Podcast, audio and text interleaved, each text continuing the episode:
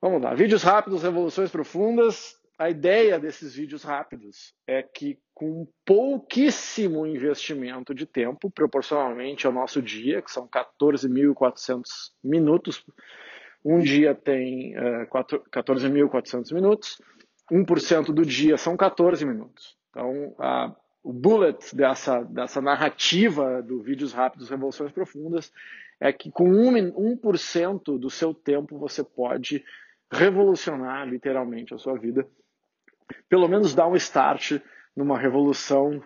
A professora Chael tem um livro chamado Revolução Sutil. Eu não sei se as minhas propostas são tão sutis quanto as da professora Chael, mas aí depende um pouquinho de cada um. Então, qual é a ideia, né, para quem já está aqui na aula, né? Ó, que eu me inspirei, eu estava assistindo um videozinho, não sei se vocês conhecem esse programa de TV, AGT, American Got Talent, The X Factor.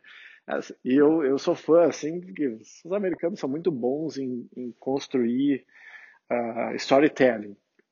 E eu estava rapidamente, antes da aula, uh, passou no meu feed do Facebook uh, um cantor, né, um senhor negro que subiu no palco. Ah, fala um pouco da tua história. E esse senhor, ele ficou 37 anos preso injustamente. Já começou assim, né? já, já sentiu. E eu pensei, nossa, cara, ficou 30. E o DNA, as provas, a tecnologia nova de DNA, uh, provou que ele era inocente 37 anos depois. E daí eu pensei, nossa, eu eventualmente me pego reclamando de 60 dias. Ficou 37 anos. Daí automaticamente por que eu estou falando do livro do Alex Patakos? Porque ele era aluno do Vitor Frankl, que ficou quatro anos dentro de um campo de concentração. Assim como Jim Scott Dale, mais alto uh, soldado da mais alta patente uh, americana, ficou sete anos preso num campo de concentração no Vietnã. E, e uma frase que ele falou, assim, eu vou me concentrar para não engasgar aqui no nosso vídeo rápido, e o, apresentador perguntou, mas como que você lidou com isso, esses 37 anos? Eu disse, porque a nossa prisão é a nossa cabeça. Eu estava encarcerado, mas eu sempre fui um homem livre. Eu nunca permiti que, seja lá o que acontecesse comigo, que eu me encarcerasse internamente. Eu disse, nossa, o Vitor Franca tem uma passagem muito parecida, né? Um soldado que ficou amigo dele disse, olha, não sei como é que tu aguenta estar tá aí preso desse jeito. Eu disse, eu não estou preso. Tu que está preso nesse uniforme, seguindo ordens que tu não quer. Eu estou encarcerado, mas a liberdade é da pele para dentro. E assim vai, né? Tem vários exemplos de pessoas notáveis que conseguiram vivenciar isso. E como que nós vivenciamos isso? Como é difícil de vivenciar isso, porque nós temos muitas amarras, muitos grilhões, muitas camisas de forças, das mais variadas ordens, e todas elas são nossas. Umas vieram da cultura, da cultura germânica, judaico-cristã, italiana, portuguesa, é, da, do que a gente concebe, concebe o que é ser casado, o que é ser solteiro, as mazelas de uma coisa e de outra, o que é ser pai, o que é ser filho, o que é ser mãe, paternidade, maternidade. E aí nós vamos vendo quantas coisas nos encarceram. E quantas coisas nos libertam também. Mas eu estou usando essa palavra encarcerar porque é um comparativo que normalmente as pessoas fazem de, vida de casado e vida de solteiro. Quem é casado vive as, as alegrias e as mazelas de ser casado. Quem é solteiro vive as alegrias as mazelas de selo também. Então, tudo que a gente vivencia vai ter. É, menos importante é o que a gente vivencia, e sim é importante o significado que a gente dá para aquilo. Então, essa é a construção da prisão ou não. Eu posso ter. A, eu posso não. Nós todos estamos vivendo uma mesma situação global. Tá? Com as suas peculiaridades de cada lugar, de cada cidade. Uh, e uma, grande maioria das pessoas está ficando deprimida. O aumento de venda de antidepressivos e ansiolítico aumentou gigante, é, cinco vezes mais.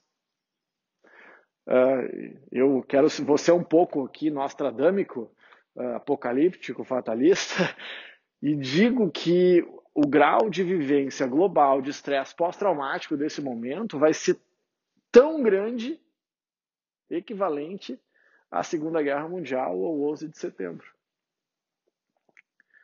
Porque nós vivemos em outra época, não adianta nem eu comparar com uma Segunda Guerra, nem com 11 de setembro. Nós vivemos numa outra época em que nós somos acostumados com confortos e liberdades que talvez não existissem em outras épocas. E a gente está vivendo esses sofrimentos agora. Então, para que a gente possa se libertar, e isso o Milton Bonder fala, o, o, o Hélio Dana fala na Escola dos Deuses, o Robert Greene fala na, na, na nas leis da natureza humana, o próprio Victor Frank, o professor De Rose fala sobre a liberdade como um bem mais precioso. Ele recentemente gravou um vídeo e falou que o primeiro passo para a cura é o diagnóstico. Por que, que eu estou dizendo isso? Por que, que isso tem a ver com liberdade? Qual é a minha provocação de hoje?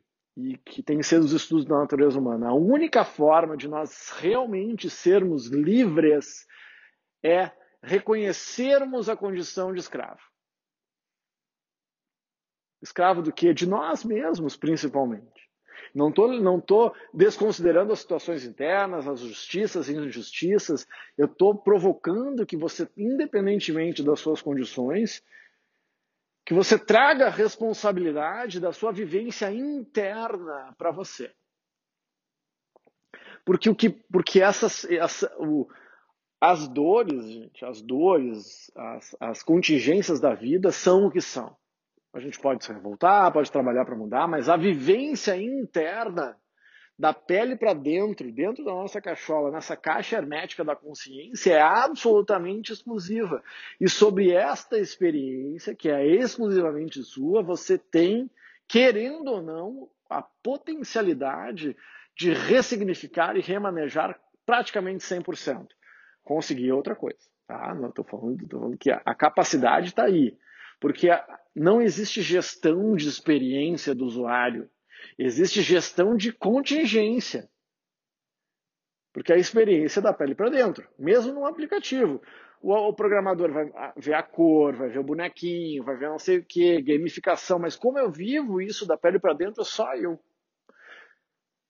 Então, quer ser uma pessoa livre, independentemente se você ficou preso, está na pandemia, se está em quarentena, se ficou preso no campo de concentração, se é casado, se é solteiro, se é pai, se é filho, se tem cachorro, se tem gato, se é papai, não importa.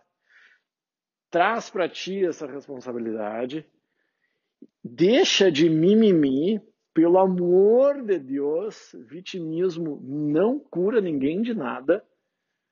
Ah, mais uma vez, não estou desconsiderando as contingências justas ou injustas da vida, tá? Mas independente disso, traz para ti. Reconhece a tua natureza racional, reconhece a tua necessidade de, de se aparecer, reconhece uh, as limitações, reconheça onde você está. A partir do reconhecimento do, do, do tempo e do espaço onde nos localizamos, é que nós podemos realmente realizar a nossa potência, isso é a primazia da vida humana, da, do ser humano, é realizar-se enquanto potência. E depois o que nós queremos? Nós queremos ser humanos? Não. Nós queremos ser super-humanos. Depois que eu me torno humano, né, que eu realizo meu potencial humano, eu transcendo. E quem sabe com essa transcendência não impacta o mundo para melhor e no último dia da sua existência, você olha para trás e diz, ah, eu deixei o mundo melhor de quando eu cheguei. Sei que é meio megalomaníaco essa minha proposta, né? Eu estudei hoje a lei da grandiosidade, eu, tô, eu e estou refletindo sobre isso, né? Eu sempre acho que que a gente tem um propósito maior, talvez, quem sabe, um propósito maior do que aquele que eu tenho. Estou refletindo, não sei, não, estou pensativo sobre esse assunto. Isso posto, vamos trabalhar no único lugar que é possível de alguma gestão. Agora é dentro de nós mesmos, é isso que a gente vai fazer. Bom, quem está assistindo na IGTV e não vai praticar comigo, não vai saber o que aconteceu. Beijo no coração.